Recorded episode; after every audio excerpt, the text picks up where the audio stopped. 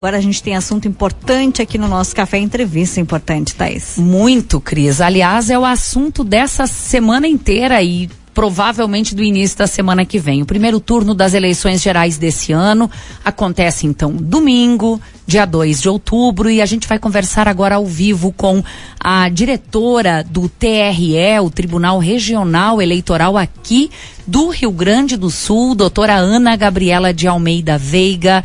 Boa tarde, doutora Ana, bem-vinda ao Café Expresso. Boa tarde, muito obrigada pela oportunidade. Cumprimento todos os ouvintes.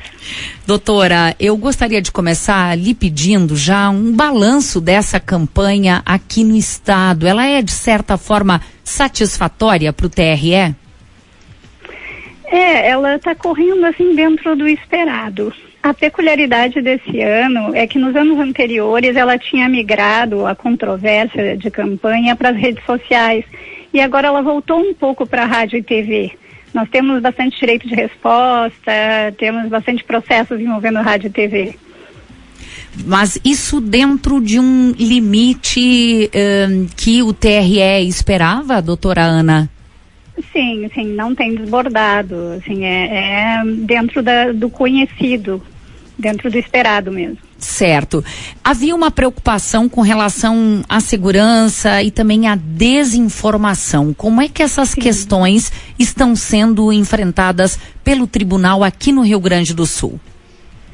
Bom, é, em relação à desinformação, desde 2018, que começaram os primeiros uh, boatos a respeito da segurança das urnas eletrônicas e do processo eleitoral, a gente desenvolve um trabalho que se tornou permanente.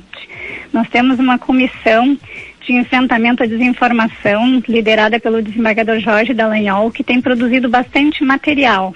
Nós trabalhamos em três frentes, que é a preventiva, que é através de campanhas de conscientização, da assinatura de termos de cooperação. É, temos a produção de material, que é um enfrentamento, por assim dizer, que está no nosso site, no site do TRE, nós temos um spot ali, um, um banner é, dedicado ao enfrentamento da desinformação que tem bastante respostas já, porque tem também bastante desinformação requentada. Então, a, a matéria mais comum que transita em WhatsApp, em redes sociais, está ali. E temos a responsabilização também, que isso é um momento posterior. Mas está bem estruturado esse enfrentamento, ele não é mais uma novidade.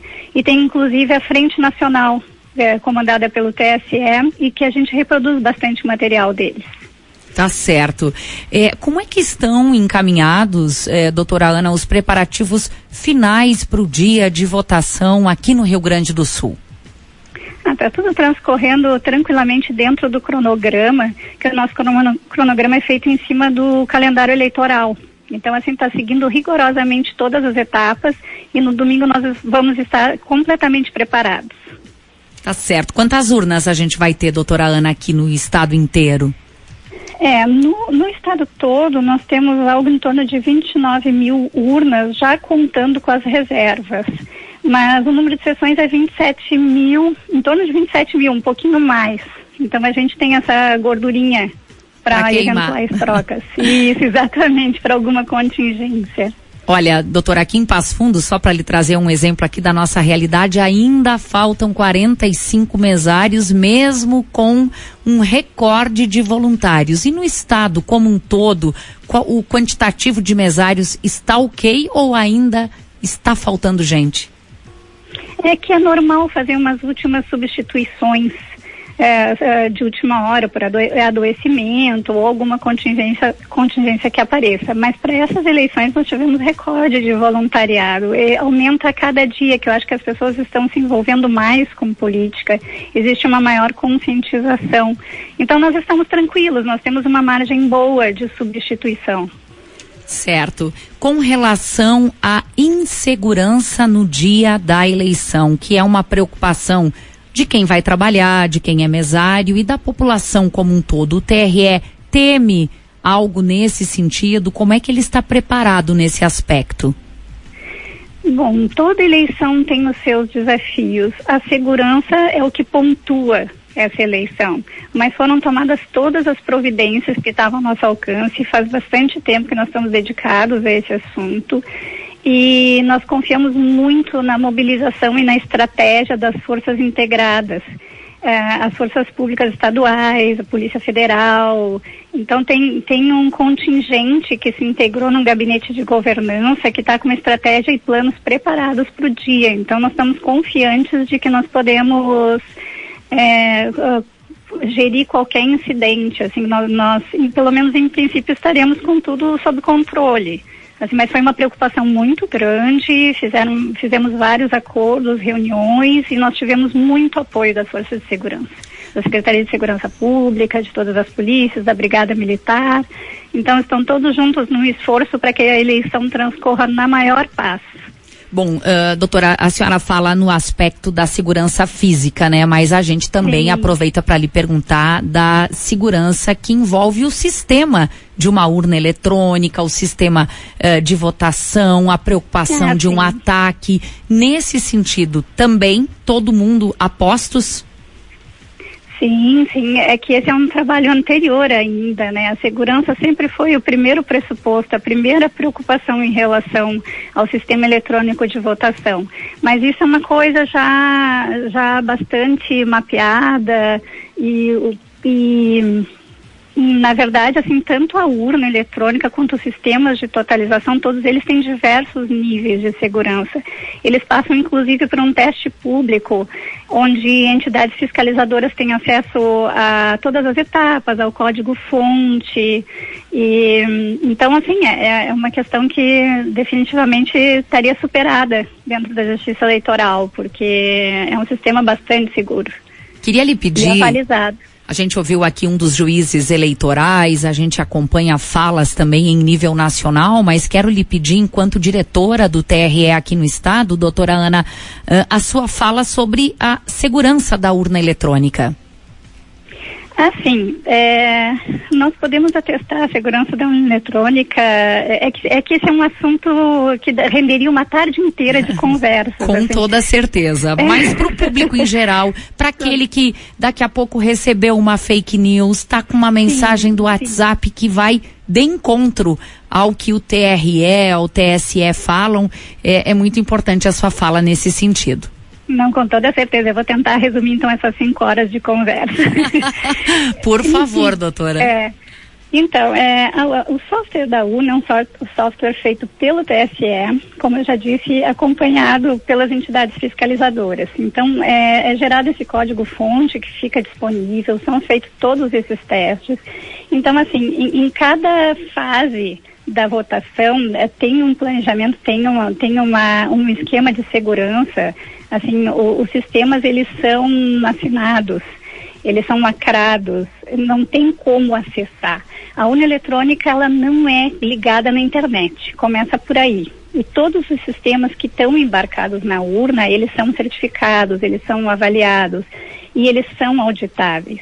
E o procedimento posterior, porque a urna ela emite um BU, isso é uma coisa que eu gostaria de destacar para as pessoas, porque elas próprias podem fazer um controle. No final da votação é impresso um, um boletim de urna. Ele tem todo o resultado da urna. Porque para quem quiser alegar que depois na totalização é que acontece uma interferência, uma invasão, aquele boletim pode ser comparado com os resultados que saem na internet no mesmo dia do TSE. Então dá para fazer um controle em todas as fases da votação. Tá certo, Sim. muito claro, doutora. Só para a gente fechar, como é que vai ser a totalização de votos aqui no estado? Qual é a sua previsão? Em que momento a gente vai conseguir, no domingo ainda, saber quais os senadores, ou, ou o senador eleito ou a senadora, deputados estaduais, federais e também a situação que envolve a eleição de um governador? Ah, sim.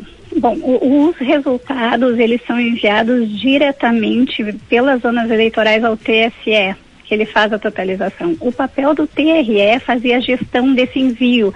Nós fazemos um acompanhamento para ver se está tudo indo, é, se não falta nenhuma zona, se não houve nenhuma contingência. Então, a totalização nós recebemos uh, on time o resultado do TSE. E a nossa previsão é que o mais tardar seja às 22 horas para fechar a eleição do Estado. 10 horas da noite. Então havia uma Isso, expectativa mais tardar. com a unificação do horário de votação, doutora, de que mais cedo do que isso se tenha o resultado. Esse é ah, uma estimativa sua, assim, jogando bem para frente? Pode ser que Sim. o resultado venha antes disso? Com certeza, essa é uma estimativa de segurança. Né, porque a gente é, é para não, não prometer o que não se tem garantia de cumprir, porque na verdade é, é para ser o mais rápido possível. É que assim, todo, toda a nação, todo o Brasil entra numa fila de totalização. Então os arquivos eles vão chegando um a um no TSE. Então a gente pode mandar tudo na mesma hora, eh, super rápido e mesmo assim entrar numa fila de totalização. Entendido. Então, como resultado defende, eh, depende desse, dessa apuração geral, então a gente diz que às 22 para ter uma margem de segurança, mas a nossa expectativa é que seja tudo muito rápido. Tá certo. Que é a grande vantagem da votação eletrônica, né? Porque são 156 milhões de eleitores em todo o Brasil. E Tá só no. Rio Grande do Sul, 8 milhões, né? Doutora, muitíssimo obrigada por dedicar o seu tempo para conversar com a gente aqui em Passo Fundo, no norte do Rio Grande do Sul. Que a gente siga tendo aí dias tranquilos e uma eleição absolutamente dentro da normalidade. Muito obrigada e bom trabalho para a senhora. Imagina, eu que agradeço o espaço e Deus lhe ouça. Tá certo. um Vamos... ótimo trabalho, uma tarde. Obrigada. Vamos cada um fazer a nossa parte também para que essa eleição seja tranquila, Sim. não é, Cris? A gente se passou aqui um pouquinho no tempo, mas muito importante a fala da diretora do TRE, o Tribunal Regional Eleitoral aqui no Rio Grande do Sul, a doutora Ana Gabriela de Almeida Veiga.